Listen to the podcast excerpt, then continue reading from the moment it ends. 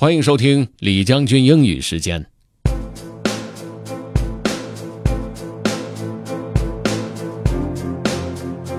今天和大家分享的这篇文章叫做《Habits and Long View》。文章强调的是习惯所带来的长期效果。想象一下，二十年以后，某一个习惯的累积效应会给我们带来什么样的影响呢？OK，let's get started。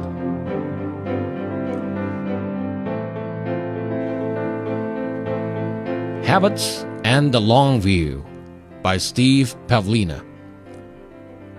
If you aren't satisfied with your life today, yet you continue the same habits that got you here, you'll still be dissatisfied next year, possibly even more so.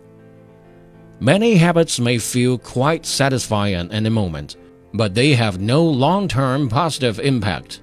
They are temporary pleasures or escapes, but nothing more.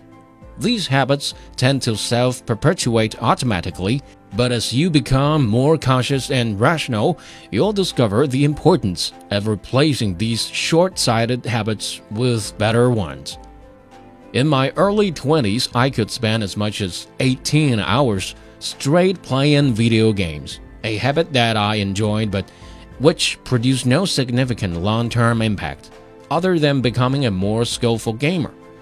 By replacing the habit with reading and writing, I've played hundreds fewer games but read more than a thousand extra books and wrote more than a thousand articles and a book.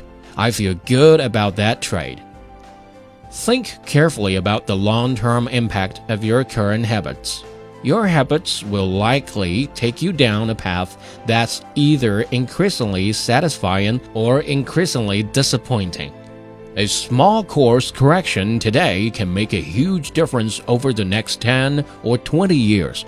That may seem like a long time to wait, but those years are going to pass anyway. And someday you'll be looking back to yourself of today, perhaps with appreciation for your wisdom or with disgust for your short sightedness. I often look back at the decisions I made in my 20s and feel glad that I put so much thought into how those decisions would affect myself and others down the road. I hope my 60 something self is equally appreciative of the careful thought I put into making decisions while I'm in my 40s. Imagine your future self 20 years out looking back at the habits you have today, having experienced two more decades of accumulated impact from those habits. What would she or he appreciate about your habits? What would she or he beg and plead with you to change? 所谓人无远虑，必有近忧。 所以，还是感谢自己在年轻时候所做出的那些让自己变得更好的决定吧。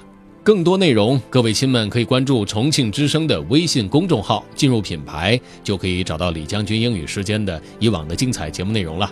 另外呢，也可以在喜马拉雅 FM 上搜索李将军，就可以找到我了。OK，that's all for today. Thanks for listening. This is General Lee，李将军。下期节目见。